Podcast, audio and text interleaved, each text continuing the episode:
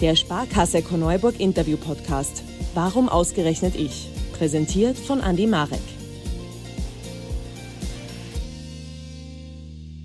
Hallo und herzlich willkommen zu einem weiteren Podcast. Ähm, ganz interessante Gäste habe ich heute hier bei mir. Die Mehrzahl stimmt schon. Normalerweise war es immer eine Dame oder ein Herr. Heute sind es Vater und Sohn. Wir hatten in unserem ersten Podcast Peter Rapp, wir hatten im zweiten Podcast eine großartige Sportlerin mit der Chiara Hallamer, im dritten Podcast einen Rapidler, der für Furore sorgt, Bernie Zimmermann und heute geht es um Persönlichkeiten, die zwar mit Sport ein bisschen was zu tun haben, aber in erster Linie sehr erfolgreiche Unternehmer sind. Ich freue mich, dass Wolfgang und Patrick Dietrich bei uns sind. Herzlich willkommen. Herzlich willkommen. Herzlich willkommen. Es sind die Geschäftsführer von der Dangel und Dietrich GmbH in Korneuburg. Jetzt beginne ich mal mit dem Papa Wolfgang. Was ist die Dangel und Dietrich GmbH? Die Dangel und Dietrich GmbH ist ein Autohaus in Korneuburg, das 1995 im Dezember gegründet wurde und ja, seither sein Bestehen hat in Korneuburg und die über diese 27 Jahre, jetzt ohne dass ich nachrechne, äh, gewachsen ist und äh, gesund gewachsen ist. Und ja, und wir haben dann, wir haben zu Anfangs mit Markenfrei begonnen, haben dann 2008 den Weg in die Markenvielfalt gesucht und haben dadurch, dass wir vorher bei VW Audi immer schon tätig waren, diese Marken aufgesucht und wir haben dann einen Servicevertrag bekommen für die Marken und so sind wir seit 2008 ein Servicebetrieb für alle Marken, die mit dem Importeur Porsche Austria zu haben sind. Was ist das alles? VW, Audi, Seat, Skoda, Nutzfahrzeuge wird das extra und jetzt Cupra, die sich getrennt haben von äh, Seat. Ist zwar eine Marke, aber wird jetzt getrennt geführt. Patrick, wie alt bist du? Ich werde in zwei Wochen 30. Gratuliere jetzt schon. Vielen, vielen Dank. Alles Gute. Das heißt, du warst fünf Jahre, wie der Papa gesagt hat, er macht jetzt diesen Schritt. Wir kommen gleich zu dir, aber ich muss den Papa mal fragen, warum hast du gesagt, ich möchte selbstständig sein, ich möchte Unternehmer sein, ich möchte Autos verkaufen? 95. Wie alt warst du da? Ja, da war ich mit Patrick, der Patrick war 29 war ich. Mit 29 mhm. hast du das ja. Warum gesagt? Naja, es war ganz einfach. Äh, ich habe immer schon ein leichtes Bestreben gehabt, drei Jahre vor äh, etwas Selbstständiges zu machen. Natürlich in der Autobranche, wenn es möglich wäre. Und mein damaliger Partner, der Herr Dangel, wir waren zu zweit beim VW Audi Sprengen Stockerau. Das heißt, du hast das gelernt? Automechaniker? Oder Nein, das war der, der, Herr Dangel hat das gelernt. Ah, der Herr Dangel war beim Spreng der Werkstätten, also der, der Serviceberater, Werkstättenmeister und ich war im Verkauf. Mhm. Und dort haben wir dann ein paar Jahre verbracht und hatten dann immer schon die Idee, ob wir nicht zu zweit uns selbstständig machen. Ja. Ist dann aber so gekommen, dass unser Altchef gesagt hat, in Karneuburg wird ein VW-Betrieb frei. Das war damals der Jasicek. Mhm die ältere Generation aus Kanada kennt den noch, die jüngere wahrscheinlich gar nicht mehr. Und äh, ihn war das Bestreben, er würde das gern in Korneuburg eine zweite Filiale machen. Und der Herr Dangel und meine und, und, und ich waren der Meinung, das könnten wir machen, weil wir waren, ich war Korneuburger. Der Herbert und ich haben dann gesagt, na, wenn er will, dann machen wir für ihn die Filiale. Ist aber dann leider so passiert, dass wir zwei Jahre lang gewartet haben und er immer gesagt hat, das wird schon, das wird schon. Und dann bin ich einmal vorbeigefahren in die Arbeit und dann habe ich gesehen, dass da ein Quantgeschäft plötzlich drin war. Und dann wusste ich, dass das nicht mehr ist und dass das nicht passieren wird. Mhm. Und dann habe ich aber mit Herbert gesprochen und haben gesagt, irgendwie wäre es dumm, Korneuburg ist die Bezirkshauptstadt, warum probieren wir es nicht selber? Das haben wir dann gemacht. Habe dann ein Glück gehabt. Ich habe das Grundstück durch Zufall bekommen. Mein Schwiegervater hat relativ, weil es ein Stiftsgrund ist, hat relativ Leut, viele Leute in der Kirche gekannt, also drüben beim Stift. Und so bin ich zu den, mit meinem Partner, mein Herbert, zu diesem Grundstück gekommen. Und dann haben wir gleich auf die grüne Wiese den ersten kleinen Bau gemacht und haben eigentlich dann September 96 dann die Eröffnung gehabt und dann ist losgegangen zu viert. Das Motto unserer Podcasts ist ja, warum ausgerechnet ich? Ich stelle dir gleich mal die Frage, warum ausgerechnet du hast es machen können?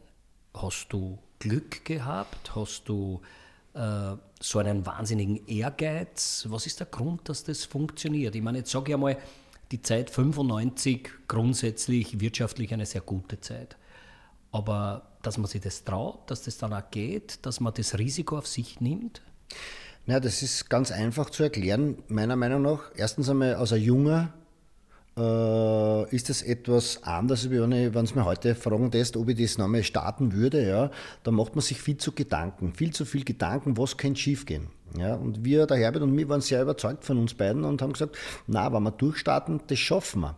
Und wenn der Herbert draußen alleine arbeitet mit einem zweiten Mechaniker und ich mache drinnen alles allein, vom Autoverkaufen ein paar Autos im Jahr und ein bisschen Kasse und dort und mit den Leuten reden, dann können wir diesen Kredit tilgen, ohne dass wir ein Problem kriegen, ein wirtschaftliches. Und so sind wir reingestartet. Wir haben gesagt, aber man kann Geld verdienen, aber dass die Firma in Konkurs geht, das kann nicht passieren. Die Arbeitskraft haben wir und so haben wir es dann gemacht. Nur, das ist dann viel schneller gegangen, als wir geglaubt haben, weil ein halbes Jahr später haben wir schon, schon zwei Leute schon nur schon sechs gehabt. Ne? Und dann sind 28 Jahre vergangen. Wie viele Mitarbeiter gibt es? Na, bis vor kurzem waren es knapp 40 jetzt da in dem Betrieb. Ja. Mhm. Daneben sitzt ein junger Mann, der musste in die Firma. Der Vater hat gesagt, du brauchst dann gar nichts anderes denken, du wirst jetzt hier im Autohaus für Furore sorgen. Ist es so? Nicht ganz. Ich muss sagen, er hat mir eigentlich immer die Wahl gelassen. Mhm. Also es war halt so, dass ich als Junger oder als Jugendlicher oder schon als, als kleines Kind gerne in der Firma war und mich auch gerne dort aufgehalten habe. Ich hatte schon immer ein bisschen den Bezug zu Autos, ein bisschen eine Autoaffinität generell und muss sagen, dass ich das eigentlich bis jetzt noch habe und ich glaube irgendwann mit 15 oder mit 16 war es dann so, dass er mich gefragt hat, ob ich das überhaupt möchte und ob ich mich vielleicht nicht woanders hin entwickeln möchte. Aber irgendwie war, war es damals für mich so, dass ich gesagt habe, mich interessieren Fahrzeuge, mich interessieren Autos, ich habe das gern, ich arbeite gerne damit ich rede auch gern mit Leuten, also ich bin da ein bisschen auch eine Affinität zur Kommunikation. Und Vom Vater gehabt da, oder? Glaube ich schon. Glaub also, ich also nach den ersten Gesprächsminuten merkt man, ja. der Redefluss ist da. Also man kann mich, glaube ich, nicht abstreiten.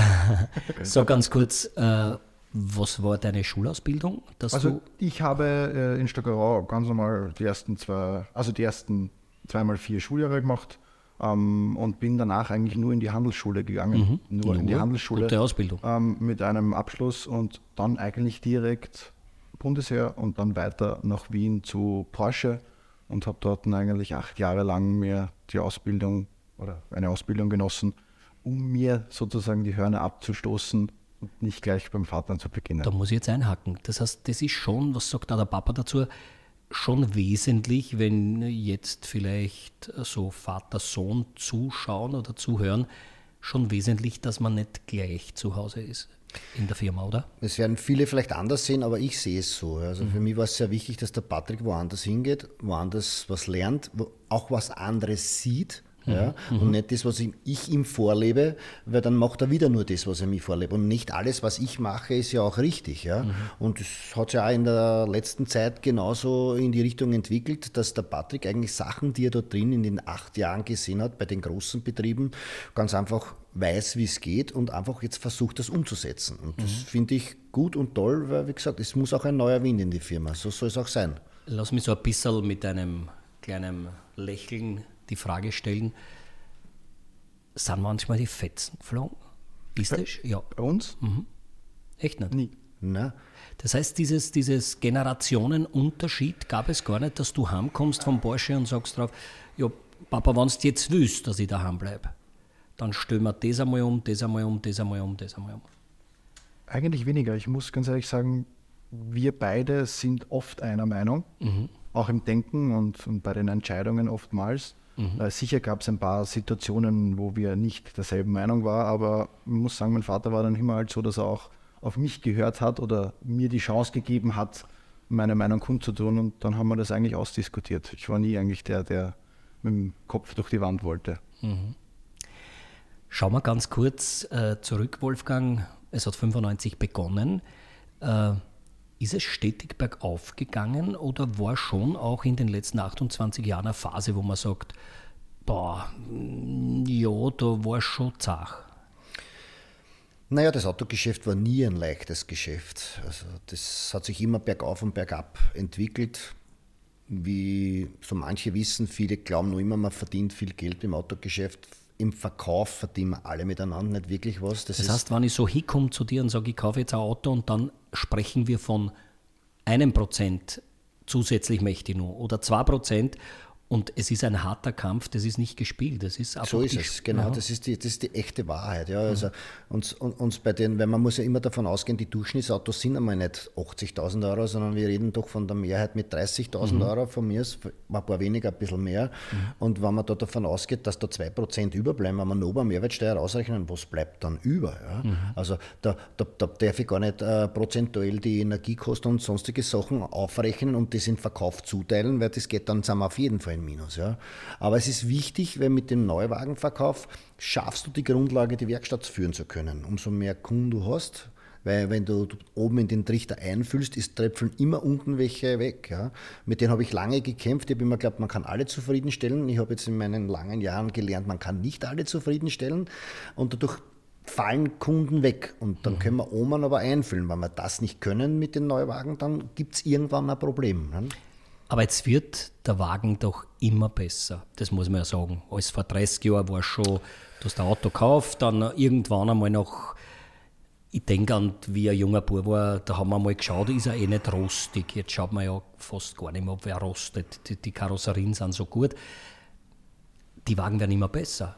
Ist die Werkstätte trotzdem ausgelastet? Na, die Probleme haben sich verändert. Die Probleme haben sich ganz einfach in eine andere Richtung entwickelt. Ja, das ist heute, sind wir heute im Computerzeitalter, das haben wir im Fahrzeugbereich genau das Gleiche. Mhm. Und da entsteht die Diskussion, weil die Fahrzeuge grundsätzlich schwerst in Ordnung sind, aber wenn sie einen kleinen technischen Fehler haben, einen elektrischen, dann ist es unheimlich schwer, diesen zu finden. Mhm. Ja, also mhm. es verlagert sich. Dadurch haben wir Riesenprobleme natürlich auch in der Werkstatt, weil wir brauchen in Zukunft keine Mechaniker, sondern wir brauchen eigentlich einen Ingenieur, einen Elektrotechniker, der dann auch spezialisiert ist auf die Fahrzeugtechnik, um diese Autos auch in Zukunft weiter reparieren zu können. Ja. Mhm. Also die Intelligenz der Mechaniker ist extremst gefragt und wird jedes Jahr, wenn nicht alle fünf Jahre, ganz extrem höher. Ja. Mhm. Was benötigt wird. Interessante Geschichte. Äh, jetzt sitzen hier Vater und Sohn, da gibt es eine Mama. Jawohl. Wie weit ist die zwischen euch mittendrin und sagt, ja, tu du jetzt nicht übertreiben und bei dir, was magst du schon wieder? Äh, wie weit mischt sie sich ein? Also meine Frau ist erstens einmal ein großer Baustein, dass das überhaupt funktioniert hat. Ja? Wenn mhm. es da keine starke Frau ist, die hinter dir steht und dir die, den Rücken frei hält und wenn du erst am 8. heimkommst und vielleicht schon am 6. in der Firma bist, wie es die ersten 15 Jahre ist, dann tust du das schwer. Und mhm. das hat bei mir funktioniert. Also ich habe halt eine Frau, die total hinter mir steht, genauso wie es jetzt hinter dem Sohn steht. Und äh, die mischt sich aber überhaupt in unsere Sachen gar nicht ein, mhm. weil wie gesagt, wie der Patrick auch schon gesagt hat, ich hatte am Anfang wirklich ein bisschen Bedenken, ob es vielleicht, obwohl ich ihn extrem gut kenne, weil wir auch sportlich sehr viel Zeit miteinander schon verbraucht haben, äh, ich werde mit meinem Sohn keine Reibereien haben, aber trotzdem denkt man drüber nach. Aber ich kann jetzt nach fünf Jahren sagen, es ist einfach nur toll, wie sie das für mich entwickelt hat und wie, wie schön. Ich freue mich jeden Tag in die Arbeit zu gehen, meinen Sohn zu sehen und mit ihm über die Arbeit zu sprechen und da seine, seine Seite, die er sieht und seine Punkte, die er aufnimmt und umsetzen will, mit ihm durchzusetzen. Also Schöne bin Worte. echt stolz auf ihn. Ja. Wie schaut die Arbeitsaufteilung aus? Wer ist für was zuständig? Na, das hat sich, Lass mal ihn. Ja. Naja, das hat sich eigentlich jetzt eigentlich in letzter Zeit ein bisschen entwickelt ich war halt früher im Verkauf tätig, mhm. äh, in Wien, wie ich gearbeitet habe. Ähm, bin dann zurück in die Firma, vor vier, fünf Jahren bin ich zurück in die Firma gekommen und äh, bin dann sukzessive aus dem Verkauf zurückgetreten und übernehme jetzt eigentlich die Tätigkeiten, die im Background, also im, im Büro hinten zu tun sind, für, für die Unternehmensführung, wenn man es mal so nennen will. Ähm, und da führt er mich Schritt für Schritt dorthin und zeigt mir halt, wie es funktioniert. Und natürlich, äh, man kann nicht alles wissen. Ich bin nicht allwissend, aber ich weiß zumindest einmal, wo ich nachschauen soll und wen ich fragen soll, mhm. bis ich dann so sattelfest bin, dass ich das Ganze übernehme. Die wichtigen Sachen oder die Sachen, wo es ums Eingemachte geht, da ist er natürlich schon noch dabei und hilft mir und nimmt mich bei der Hand. Mhm. Aber er zeigt es mir Stück mhm. für Stück. Und der Papa macht in erster Linie was?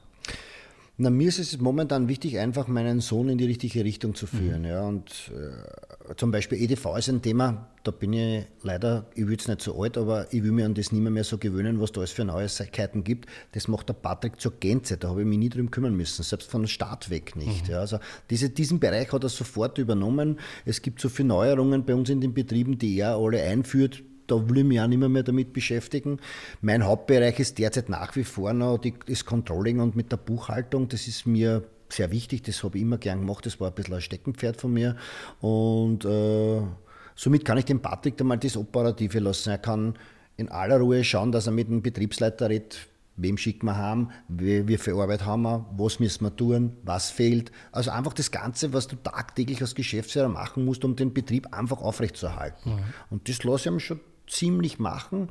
Und wie gesagt, er macht es auch sehr brav. Er bemüht sich wirklich in allen Bereichen auch mitzuarbeiten. Er hat jetzt eine ganze Woche wieder den Werkstattmeistervertretung gemacht, ja, um einfach, um einfach zu, den, zu den Mitarbeitern einfach auch äh, äh, die Distanz abzulegen. Und ich, ich glaube, ich kann sagen, dass meine Mitarbeiter ihm alle schätzen, weil er halt nicht nur einer ist, der hinten sitzt, sondern auch alles macht. Du hast mir jetzt gerade die Frage weggenommen, aber die störe ich. Ich habe bei mir ähnlich. Mein Papa hat eine Firma gehabt und irgendwann bin ich dann heimgekommen, war der junge Bursch und äh, die Mitarbeiterinnen, es ist ein Textilhandel gewesen, die Mitarbeiterinnen wussten jetzt nicht, na, was ist jetzt? Ist das der Juniorchef und dort ist der Seniorchef und auf wem hören wir jetzt? Und wie ist das bei dir gegangen?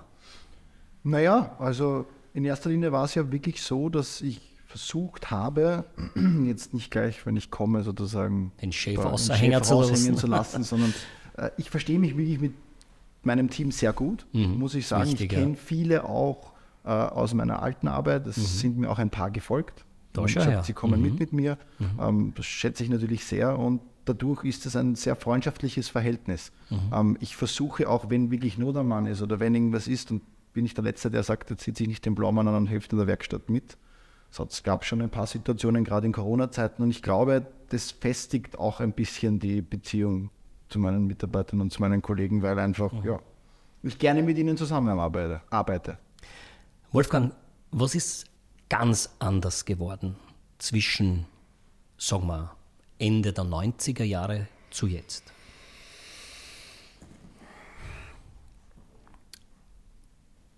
Also was sicherlich anstrengender geworden ist, wir müssen alle miteinander, aber ich glaube, dass das nicht nur in meiner Sparte ist, mehr leisten wie früher. Mhm. Ja, es ist egal, wo du arbeitest und was du magst, du musst einfach viel mehr investieren, dass du das ich sage einmal, das Gleiche wieder rausbekommst. Ja? Egal, ob man es jetzt auf Geld bezieht ja. oder auch auf Leistung oder dass die Firma gut läuft. Ja.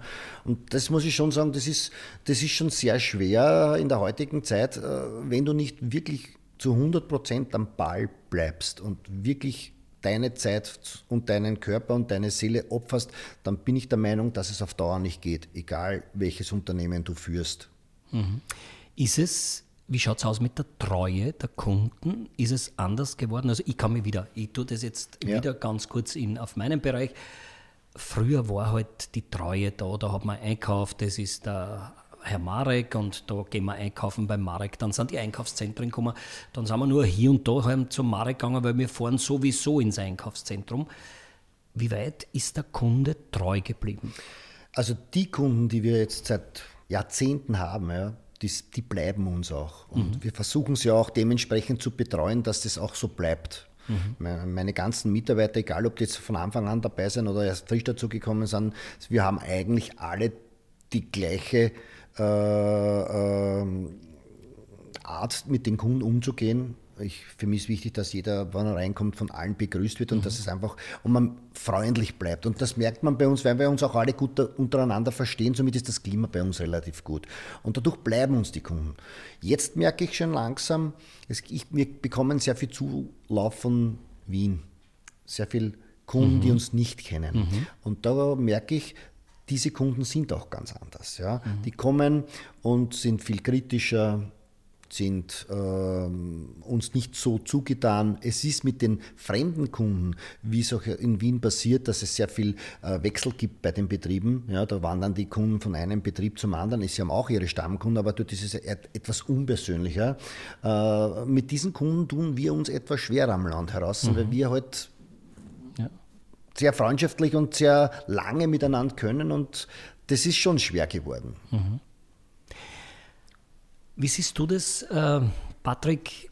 Es wird immer gesprochen, Corona hat so viel verändert. Es gibt auch den sogenannten Arbeitskräftemangel. Ist das bei, auch, äh, bei euch auch ein Thema? Merken wir auch, muss ja. man ehrlich sagen. Also ich weiß natürlich jetzt nicht, wie es davor war und wie, wie einfach es davor gewesen ist, jemanden zu finden und, und, mhm. und neues Personal zu suchen. Ähm, es wird halt jetzt immer schwieriger, so habe ich das Gefühl, von Jahr zu Jahr und auch in der kurzen Zeit, seitdem ich da bin, wird es schwieriger, ähm, wirklich Leute zu finden, die in das erstens einmal ins Team passen. Und das ist halt bei uns wirklich wichtig, dass alle miteinander gut zusammenarbeiten und auch das fachliche Wissen haben, was man jetzt mittlerweile benötigt, um Fahrzeuge wie E-Autos oder sind erfahrene Computer eigentlich mittlerweile ähm, mhm. zu reparieren, zu diagnostizieren und Leichter ist es nicht geworden, finde ich. Also wir suchen schon, wir sind auch selber jetzt am Suchen, fast in jedem Bereich, in der Werkstatt und in der Spengerei.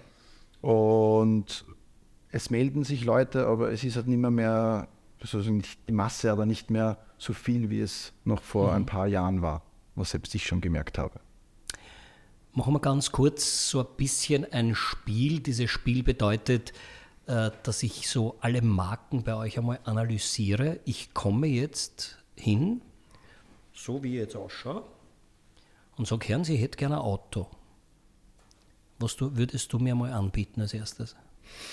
Ich würde noch fragen, was Sie sich vorstellen, was du gerne hättest. Mhm. Willst du einen Kleinwagen, willst du einen großen? Was ist das Bedürfnis des Kunden? Und auf das versuchen wir einzugehen. Und nur dann, nach zehn Minuten Gespräch, weißt du eigentlich wirklich, was der Kunde wirklich will.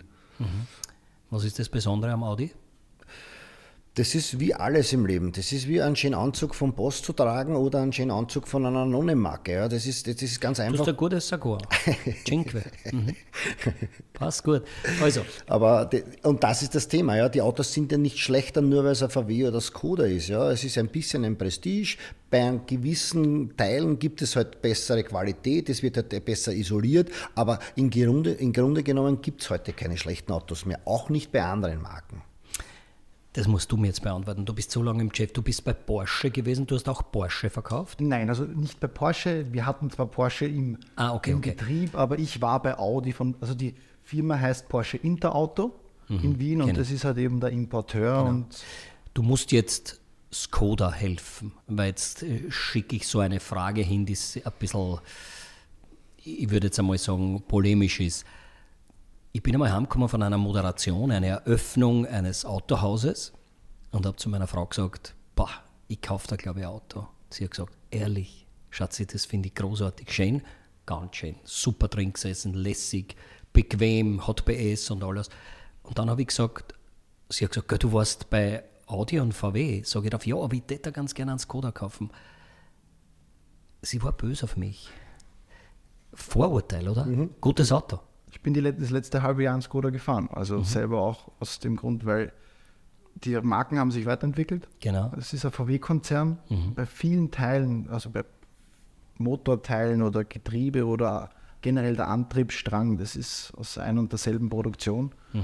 Und meiner Meinung nach spielt viel mittlerweile, also die Optik eine Rolle. Und mhm. VW geht ein anderes Designschema als Skoda, Audi sowieso ein ganz andere, eine ganz andere Designsprache und qualitativ sind die Fahrzeuge mittlerweile top. Das zieht sich durch jede Marke. Also von dem her. Ihr habt Seat auch? Ja. Das ist die nächste Marke. Das ist doch ein Top-Auto, ne? Ja.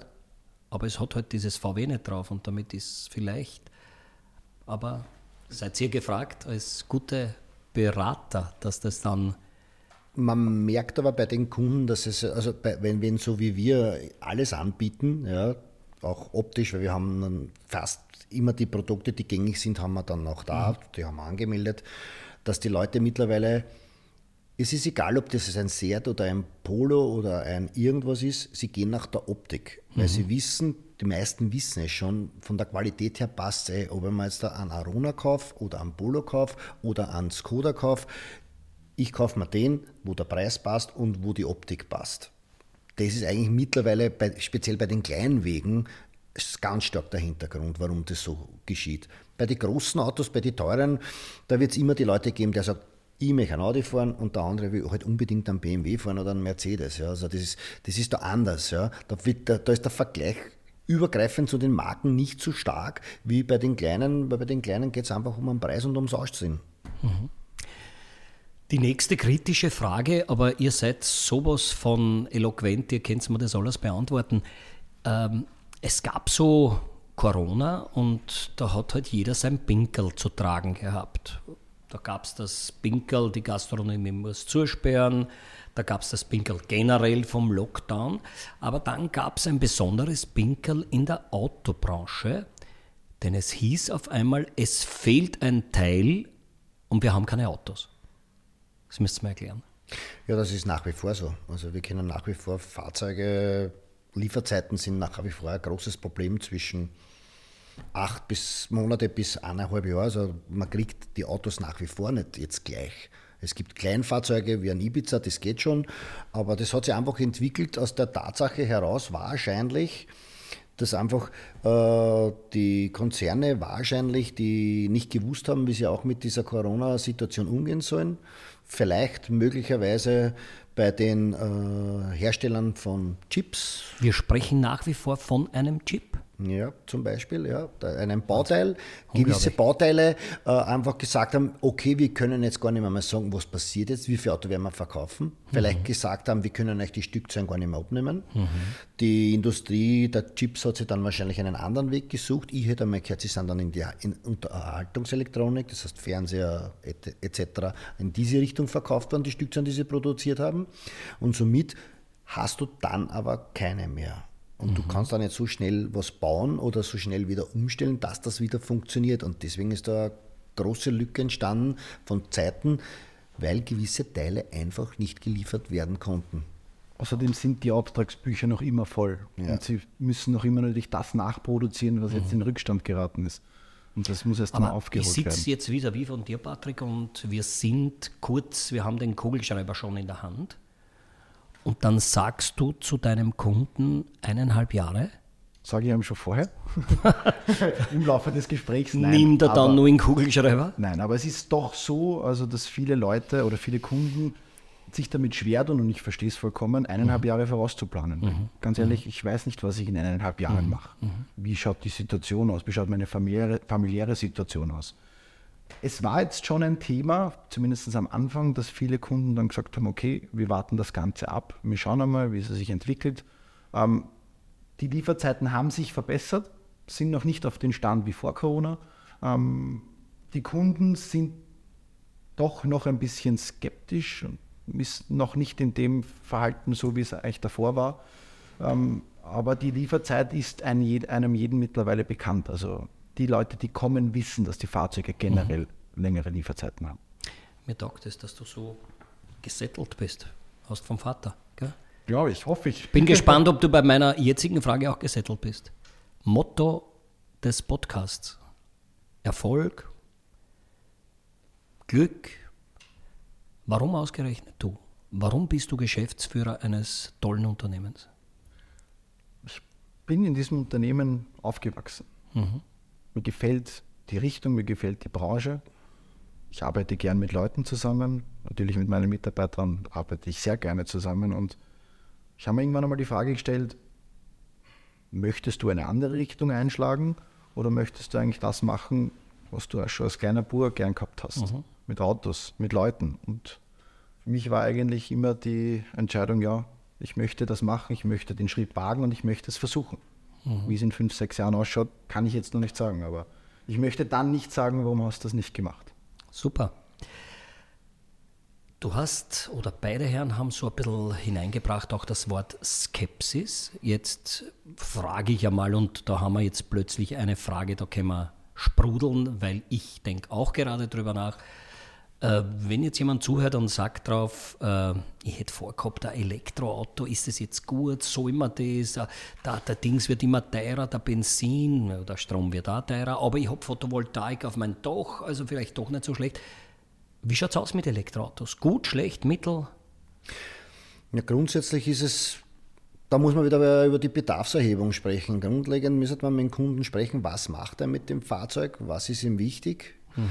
Wenn der Kunde zu mir sagt, er übertrieben gesagt, er fährt siebenmal im Jahr nach Kroatien, weil er da unter Boot hat und er braucht viel mit, dann wäre ich nicht zu einem sagen, es ist ein Elektroauto ideal. Mhm. Äh, ansonsten ist es einfach der Einsatzbereich. Mhm. Was mache ich damit? Wie viel fahre ich pro Tag? Wie sind meine Möglichkeiten der Betankung? Grundsätzlich, wenn ich eine Photovoltaik habe, ist es natürlich schon sehr interessant, mhm. dieses Elektrofahrzeug anzuschaffen. Aber es müssen halt viele Faktoren passen. Viele Unternehmen kaufen es, weil sie halt auch für, ihre, für sich selbst und für ihre Mitarbeiter sich einfach auch diese äh, Hinzurechnungsbetrag sparen wollen, den der Mitarbeiter zahlen muss, wenn er ein Dienstauto fährt. Mhm. Das sind ein paar hundert Euro im Monat, ja. den der Mitarbeiter einfach mehr bekommt mhm. ja, und hat trotzdem ein schönes Auto.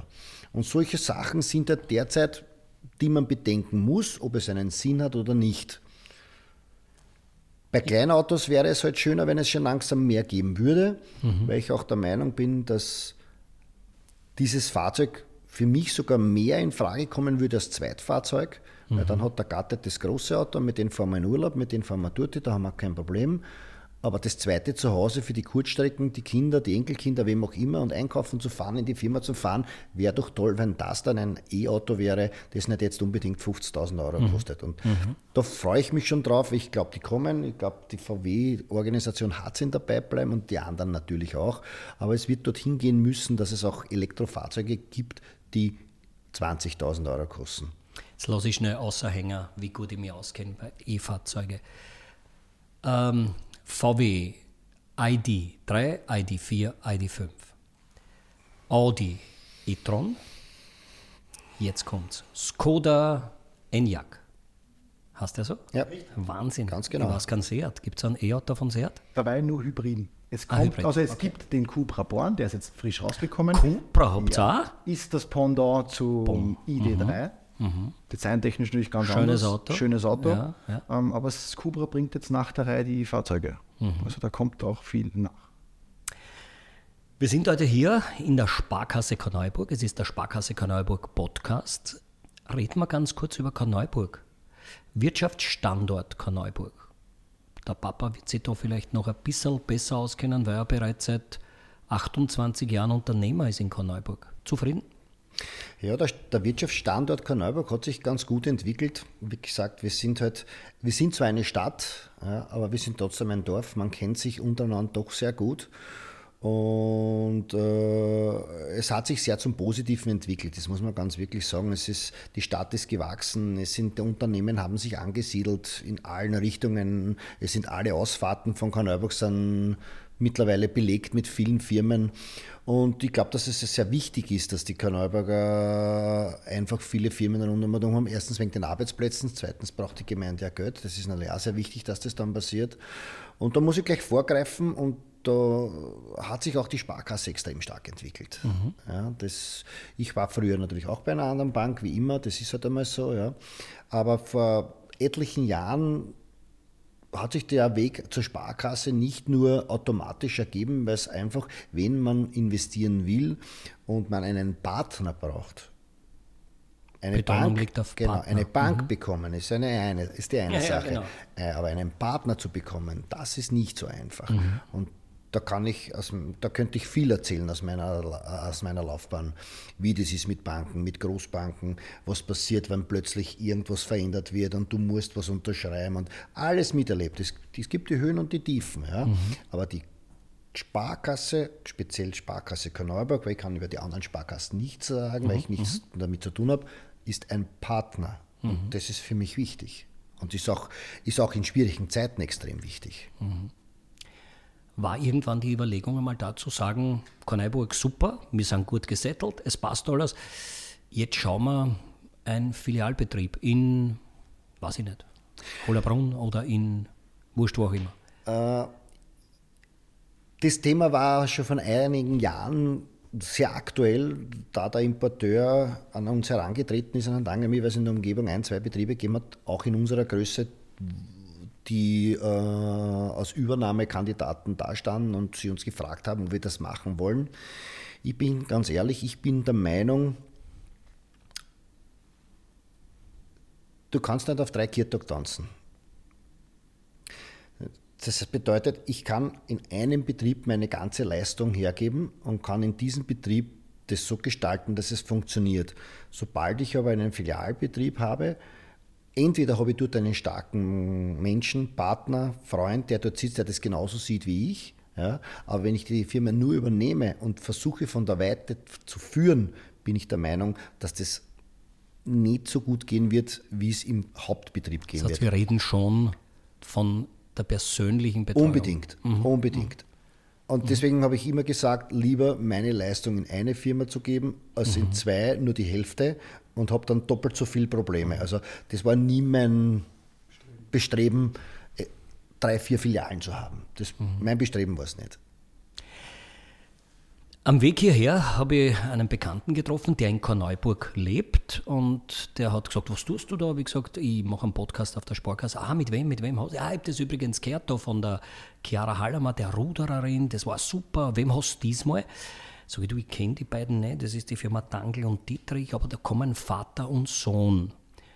Und der hat darauf gesagt, die musst unbedingt fragen um Handball, das sind Handballer. naja, dann hänge ich mir jetzt dort ein. Was hat das mit Handball auf sich? Ich beginne gleich mit dir. Ja, also ich spiele nicht neben, eigentlich nicht nebenberuflich, kann man nicht sagen, aber hobbymäßig Handball. Mhm. Ich habe mit, kann man sagen, fünf, sechs Jahren begonnen. Seitdem nie aufgehört. Wo spielst du? In Korneuburg. In Korneuburg. Ich habe begonnen in Stockerau, Mach Werbung, du spürst bei Sparkasse. Sehr, hätte man das unterbracht. Nein, begonnen habe ich in Stockerau. Ah, okay. Weil Elternhaus ist in Stockerau. Ich mhm. bin geboren in Stockerau. Mhm, mhm. Ähm, bin dann irgendwann einmal, ich glaube, mit neun Jahren, neun, zehn Jahren nach Korneuburg, zur mhm. Unionsparkasse Korneuburg gewechselt. Sehr gut gemacht. Ähm, zwischenzeitlich, zwischendurch einen kurzen Ausflug nach Krems, zum OHK Krems. Ja. Mhm. Äh, habe aber dann für mich selber festgestellt, okay, Profisport und die Arbeit zusammen ist sehr schwierig und schwer mhm. unter einem Hut zu bekommen. Mhm. Immer von Wien nach Krems gependelt, jeden Tag früher eigentlich, obwohl ich noch Dienst hätte.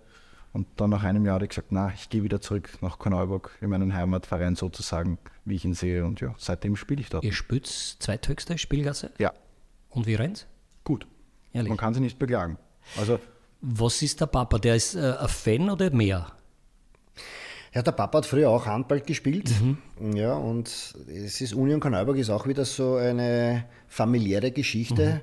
Mhm. Man lebt den Verein, man liebt den Verein und ja, und dann war das Thema auch mit Patrick, der hat halt jetzt erst in Stockerau, weil wir gesagt haben, die Mutter braucht jetzt nicht jedes Mal nach Kanalberg runterfahren. Schauen wir, ja, schauen wir mal, ob er überhaupt will. Und genau, wie er dann genau. wollte, war klar, dass er dann nach Kanalberg kommt. Mhm. Ja. ja, und dann war, war sogar so, dass wir relativ stark verbunden gebunden waren, weil ich mit einem zweiten Jugendtrainer war und die Burschen äh, mit ihm ab zehn Jahre circa mit ihrem Jugendtrainer war Super. und mit ihm mhm. dann groß, mit ihm groß geworden bin in diesem Verein. Und ja, und da haben wir schon viermal in der Woche miteinander zu tun gehabt. Deswegen wusste ich, wir können miteinander, weil wenn wir im, im, Verein bei viermal in der Woche nicht streiten, wird es da auch funktionieren. Ja, und so war das. Es war ein toller Jahrgang. Dieser Jahrgang ist eigentlich der Jahrgang, der jetzt Meisterschaft spielt. Die Hauptmannschaft bildet, mit denen wir auch sehr erfolgreich sind. Ja, und jetzt bist du in einer Funktion dabei, oder? Ich bin mit dem, jetzt bin ich im Vorstand, also eh schon etliche Jahre, weil wie der Patrick dann 19 war, hat es dann den neuen Trainer, den Lucianin. Na, was, Präsident oder was? Nein, nein, nein. nein. Ich, ich glaube, du schaust so ein bisschen aus wie ein Präsident. Na, das macht unser Herr Keusch, der macht das sehr gut. okay. Und ich bin auch froh darüber, weil man muss auch viel Zeit investieren und ich, ja, muss, ja. ich muss schon viel Zeit in der Firma investieren, habe dann eine Frau, die auch noch ein bisschen Zeit braucht und somit ist das, was ich jetzt beim Verein mache, glaube ich, gerade richtig. Ich, ich weiß nicht, ob ich mir jetzt täusche. Kann es sein, dass ihr voriges Jahr ganz knapp nicht aufgestiegen seid? War das so? Die Geschichte habe ich gehört. Es war eine Entscheidung von 10 Sekunden. Was war da? Die letzten zehn Sekunden. Also äh, wir waren, wir haben gespielt in in der Steiermark, glaube ich, wenn ich, mag ich ja. mich zu erinnern. Und ähm, dann war das Entscheidungsspiel äh, Hollerbrunn gegen Innsbruck mhm. in Hollerbrunn. Mhm. Das haben wir dann nach unserem Spiel live mitverfolgt. Und da ging es um ein Tor und in den letzten zehn Sekunden hat Hollerbrunn dann die Entscheidung bekommen, hat das Tor gemacht und dann waren wir Zweiter Vizemeister. Für uns natürlich trotzdem eine super Leistung. Super. Wir sind mhm. von der vierten in die zweite aufgestiegen und eigentlich jedes Jahr um ein, zwei Plätze nach oben und letztes Jahr war es der zweite Platz.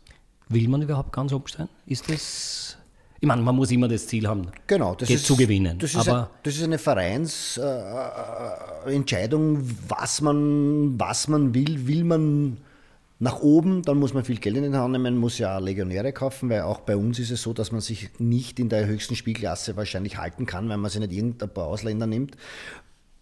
Ist aber nicht das, was, da, was Union Kanalburg sich vorstellt. Wir sind sehr stark bestrebt, ausschließlich die Jugend aus Kanalburg spielen zu lassen. Und wie man sieht, es funktioniert auch.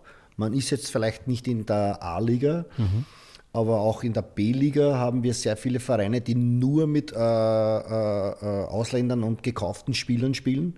Und die sind auch nicht viel besser wie wir. Und somit glaube ich, dass wir als Union Kanalburg den richtigen Weg gehen. Nämlich wir geben unserer Jugend die Chance, die Bundesliga zu spielen und ohne Angst zu haben, dass irgendein Vereinsmitglied sagt, und jetzt kauf man und weil der 20% besser ist wie du, spielst du nicht mehr. mehr. Mhm. Und das war immer unser Ziel. Wir haben ein paar Jahre lang gehabt, da haben wir gehabt Slowaken, die haben wir aber nur dort besetzt, wo wir keine Spieler hatten. Das heißt, wir hatten einen Kreisläufer, wird die jetzt nichts sagen, was ein Kreisläufer beim Handball ist, den gibt es beim Fußball nicht. Vor der Programm. Der, rennt nicht, der, der rennt jetzt nicht nur in Gras, aber so nennt sich diese Keine Position. Bitte, ich bin ein großartiger Handball-Zuschauer. ich muss auch dazu sagen, Moment, bevor du das weiter fortführst, Handball hat in den letzten Jahren aufgrund der Leistung der, der Nationalmannschaft Stellenwert gewonnen, muss ja, man schon. dazu sagen. Ich bin auch gesessen ja. in der Stadthalle, habe mir angeschaut ein paar Matches, ich bin vor dem Fernseher gesessen und habe mir gedacht, das ist schon ein richtig lässiger. Deshalb weiß ich, wer das auch ist, der da genau. beim Kreis rennt. Und da hatten genau. wir keinen aus der eigenen Mannschaft, noch nicht aus der Jugend zu besetzen. Deswegen haben wir uns auch wem, wem Fremden gesucht. Genau. Aber mhm. ansonsten, wie der nächste erste Jugendliche da war, der diese Position belegt, war der weg. Also wir versuchen wirklich das Beste zu erreichen, aber nur mit Eigenbauspielern und mit unserer eigenen Arbeit mit der Jugend. Und das funktioniert meiner Meinung nach sehr gut. Super. Kommen wir ganz kurz noch einmal zurück zum Unternehmen. Ähm, die Firma heißt Dangel und Dietrich GmbH. Wir haben kein Wort über den Herrn Dangel gesprochen. Gibt es nach wie vor im Unternehmen? Nein, meinen Partner gibt es nicht mehr. Äh, war, war von jeher auch so geplant. Ah, okay. Mein Partner, der Herbert, hatte keine eigenen Kinder. Mhm. Das heißt, es hat von dieser Seite auch nie ein Bestreben gegeben. Mhm. Äh, für ihn war der Patrick sowieso alles. Sein Kind. Ja, genau so ist es. Er hat dem genauso geliebt. Ja, ja. Zumindest wir nicht wie ein Sohn sagen, aber er ist äh, nicht weit entfernt. Mhm. Und für uns war immer, glaube ich, versuchen es mit dem Patrick, wenn er will. Er hat immer gesagt, er wird ihm unterstützen, solange er will, wird er ihm unterstützen. Und äh, wenn er dann nicht will, dann müssen wir die Firma verkaufen. So war immer unser Thema. Ja. Und, und, vor zwei Jahren in der Corona-Zeit ist es halt dann genau so weit passiert. Der Patrick war schon hier und wir haben halt überlegt, eine Investition zu tätigen. Und mein Herr Dangel hat immer gesagt, der Bärte, mit 58 gehe ich nicht mehr arbeiten. Mhm. Ich will nicht mehr. Das haben wir vor zehn Jahren schon gesagt. Irgendwann muss Schluss sein. Wir gehen nicht bis 65. Gut, und das war sein Ziel und das ist er heuer geworden. Und somit haben wir im 2020er Jahr, genau in der Corona-Zeit, eigentlich beschlossen miteinander, dass äh, ich die Anteile übernehme, weil er nicht mehr bei den neuen Finanzierungen mit unterschreiben wollte, weil es ja dann schon jetzt um eine neue Firma geht, um, um eine neue Richtung. Er wollte uns auch nicht im Weg stehen. Mhm. Und wie meine ganze Partnerschaft, die 30, 35, 40 Jahre, die ich den Herbert kenne, war auch das eine Sache, die haben wir in kürzester Zeit beschlossen, ohne Streiten, ohne Diskutieren. Wir waren uns einig wie unser ganzes Leben und somit haben wir die Firma die Anteile zurückgekauft. Und der Herbert ist dann noch zwei Jahre geblieben, hat mich noch unterstützt. Und jetzt ist er quasi nicht in Ruhestand, aber er bleibt zu Hause Er versucht sein Leben in Ruhe zu genießen, bis er dann in die echte Pension gehen wird. Wir plaudern jetzt fast eine Stunde miteinander und es ist so verdächtig harmonisch. Es ist nicht überall so. Ich schmeiße jetzt wieder hin dieses, warum ausgerechnet ich oder warum ausgerechnet bei mir, warum ausgerechnet bei uns. Warum funktioniert das alles so gut? Es liegt natürlich daran, dass man selber viel dazu beiträgt, aber ich muss auch ehrlich gesagt zugeben, Erfolg ist nicht immer nur die eigene Leistung, Erfolg ist oft auch mal ein kleines bisschen Glück. Ja, es reicht nicht nur, wenn du alles tust dafür, du musst auch in deinem Leben ein bisschen Glück haben und du brauchst die Mitarbeiter dazu. Und wenn du die Mitarbeiter dazu hast und die restlichen zwei Bestandteile, deine Eigenleistung und ein bisschen Glück, dann funktioniert es. Mhm. Ganz kurz noch ein bisschen privat. Patrick verheiratet? Nein. Also wir können jetzt on air sagen, du bist nur zum Haben. Na, sagen wir nicht. sagen wir nicht. Aber äh, wie geht es sich mit der Familie aus? Ihr seid Unternehmer. Es heißt ja immer, für einen Unternehmer kann es lässig sein, er teilt sich die Arbeitszeit ein was meiner Meinung nach ein völliger Blödsinn ist. Der muss aufsperren und zusperren. Aber gibt es das Familienleben? Hat man die Möglichkeit, sich trotz auch nicht einfachen Zeiten, trotz großer Verantwortung mit vielen Mitarbeiterinnen und Mitarbeitern, hat man Zeit für Familie? Also ich habe das schon versucht immer zu leben. Für mich war wichtig, wenn die Arbeit vorbei ist und das Wochenende kommt, dann ist mir meine Familie wichtig. Mhm. Vorher war es die Kinder und die Frau, jetzt ist es für mich die Frau und mhm. wir versuchen wirklich jede freie Minute auszukosten und für uns zu verwenden, um einfach die Zeit nicht einfach nur zu vertrödeln. Und das mhm. ist einfach, mein Alter wüsstest dann auch, da merkst du, dass die Zeit zu schnell vergeht. Und somit wollen wir auch nicht jede Stunde nur einfach vergehen lassen, sondern wir haben wirklich jede freie Minute versuchen wir Familie zu leben. Kinder? Ja. Bedeutet, es gibt eine Schwester? Es gibt eine Schwester. Ich, aber eine kritische jetzt Frage. Nie ein Thema, Schwester muss im Unternehmen sein, ist im Unternehmen, warum der Bruder, warum nicht ich? Nein, das, das, sie will das auch gar nicht. Okay. Ja, sie hat äh, Rechtsanwaltsgehilfin gelernt, ist in ihrem Job top, mhm. hat jetzt zwei Kinder, die sind fünf und sieben, knapp acht und ist wieder im Berufsleben schon langsam wieder integriert. Das heißt, und du bist macht, Großvater, gell? Ja, das ja, muss man ja Doppelter, in der Sendung auch sagen, ja, Großvater. Ne? Und das macht ihr wirklich Spaß. Also das ist, was sie will. Wir hatten einmal vor langen Jahren, habe ich es versucht, ich wollte es in die Buchhaltung integrieren bevor sie Kinder gehabt hat, weil ich mir gedacht habe, es ist nie schlecht, wenn einer aus der Familie in der Buchhaltung sitzt. Ja. äh, geht auch darum, wenn eine Buchhalterin schnell kündigt oder ihr Sicher. passiert was, mhm. ist die Firma wirklich arm drauf. Ich habe das mhm. schon einmal erleben müssen, weil meine Buchhalterin, die ich vor etlichen Jahrzehnten gehabt hat, leider Gottes einen mhm. Gehirnschlag gehabt hat und ich mhm. habe plötzlich keine mehr gehabt. Es mhm. war eineinhalb Jahre eine schwerste Zeit, muss ich ganz wirklich sagen. Und deswegen wollte ich die Tochter integrieren. Sie hat das dann gemacht, sie hat die Buchhaltungskurse gemacht, sie hat sich halt aus, alles angeschaut, war immer dabei, aber hat für sich mir festgestellt, das macht sie wann nur für mich. Mhm. Und das wollte ich nicht. Ah, so wie bei ihm. Mhm. Ich wollte das nicht. Wenn er sagt, er macht es nicht, dann ist es auch okay. Und so habe es der, der Daniela auch gesagt. Du Dani, wenn du das nicht willst, werde ich dich nicht dazu überreden. Und dann hat sie eben entschlossen, na Papa, dann, das mag ich eigentlich nicht, das ist mir zu trocken. Ich will dort, wo sie jetzt ist, jetzt bildet sie äh, Rechtsanwaltsgehilfinnen auf Programmen aus. Ja, sie ist bei einer Firma, Richtig. die mhm. Rechtsanwaltsprogramme verkauft und sie mhm. macht die Schulungen für die Leute, für die Rechtsanwälte und für die, für die Damen dort. Und das macht ihr echt Spaß und da ist sie auch gut drin. Gab es irgendwann den Augenblick in diesen, von 95 bis heute sind 28 Jahren den Augenblick, wo du zu deiner Frau heimgekommen bist und gesagt hast, ich will nicht mehr?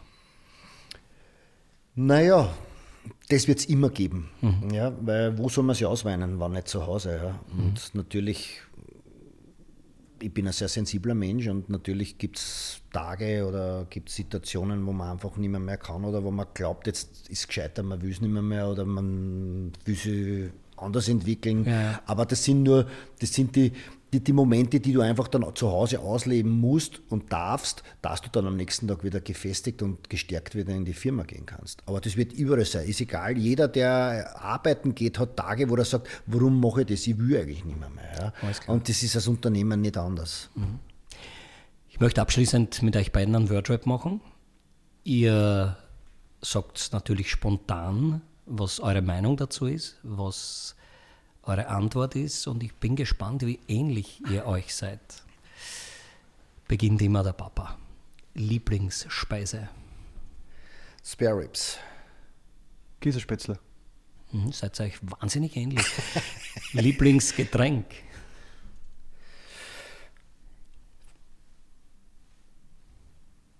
Wordrap bedeutet äh, schnell antworten. Okay, Bier. so, der Zitronen. Da schau her. Ähm, SMS, WhatsApp oder telefonieren? WhatsApp. WhatsApp. Wirklich? Ja. Sehr interessant. Aha. Mein Lieblingsfilm. Patrick, sag mal, wie er heißt. Battleship. Battleship. Kenne ich gar nicht. Was ist das? Gut? Muss ich suchen. Bei Bad dir? Boys 2 aus der Jugend. Ja, sehr gut. Ja, ist lässig. Dann hätte ich gerne gewusst, ob es eine große Schwäche gibt. Kann alles sein. Schwäche für Noschen, egal was auch immer.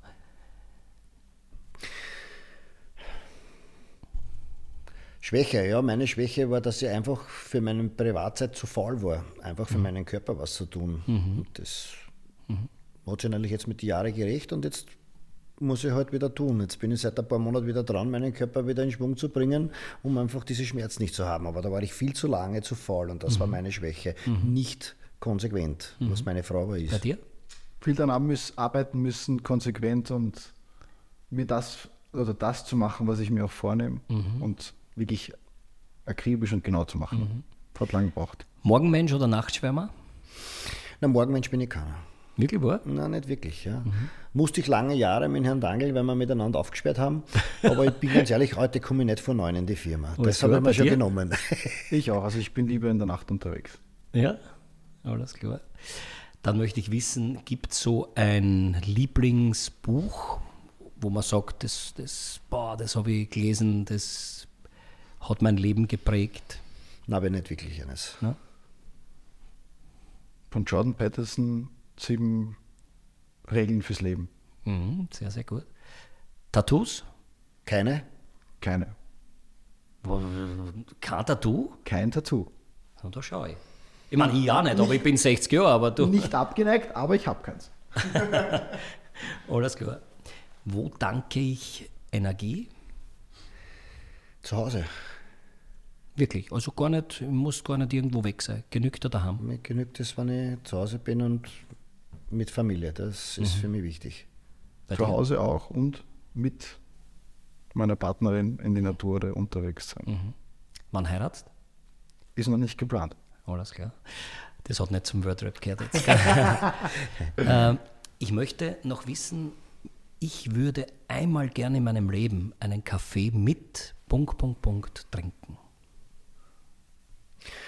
Den hätte ich gerne mit meiner Frau trinken, aber das kann ich eh immer. Jetzt haust du aber am Putz. es, gab schon jetzt, es gab schon jetzt zum Beispiel in Paul McCartney oder es gab in, weiß ich nicht wem. Frau ist klar, aber sonst irgendein.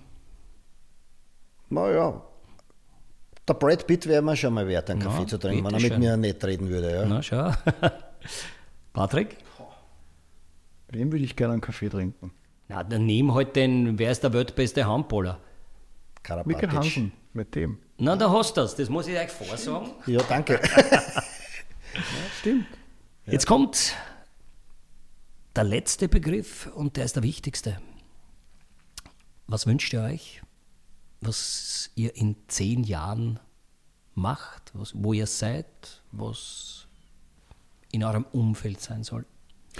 Ja, für mich ist eine klare Sache. Ich wünsche mir, dass ich in zehn Jahren nichts mehr arbeiten muss und mein Sohn in der Arbeit, das er macht, glücklich ist. Weil wenn er unglücklich ist, nutzt man nichts, weil dann bin ich zu Hause auch nicht glücklich. Also für mich ist es sehr wichtig, dass er das, was er macht, mit Glück macht und dass er wirklich sagt, das mache ich gerne, dann kann ich ganz glücklich zu Hause bleiben. Und das war mhm. mir wichtig. Und alle müssen gesund sein. Patrick? Für mich ist es meine, nicht Wünsche, aber mein, das, was ich mir vorgenommen habe, dass es auch funktioniert, dass ich es umgesetzt habe und dass ich eigentlich dann wirklich sozusagen das Arbeitsleben so eingestiegen bin, dass ich sagen kann, es läuft, es funktioniert, ich brauche mir nicht viel Gedanken machen.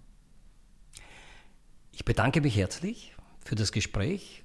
Großartig. Ihr habt seid erstens einmal sehr nette Menschen und sehr redegewandt und ihr habt auch einen genauen und guten Plan. In diesem Sinne, vielen Dank, ich wünsche euch alles Gute. Wir danken auch. Bleibt gesund.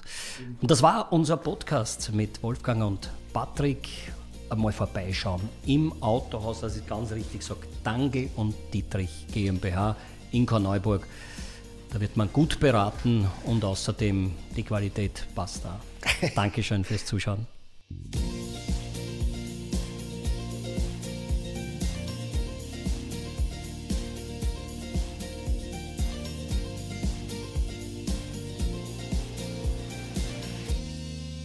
Vielen Dank fürs Zuhören. Wenn du auch in Zukunft keine unserer neuen Folgen verpassen möchtest, dann folge jetzt unserem Podcast. Wir freuen uns bis zum nächsten Mal, wenn es wieder heißt, warum ausgerechnet ich?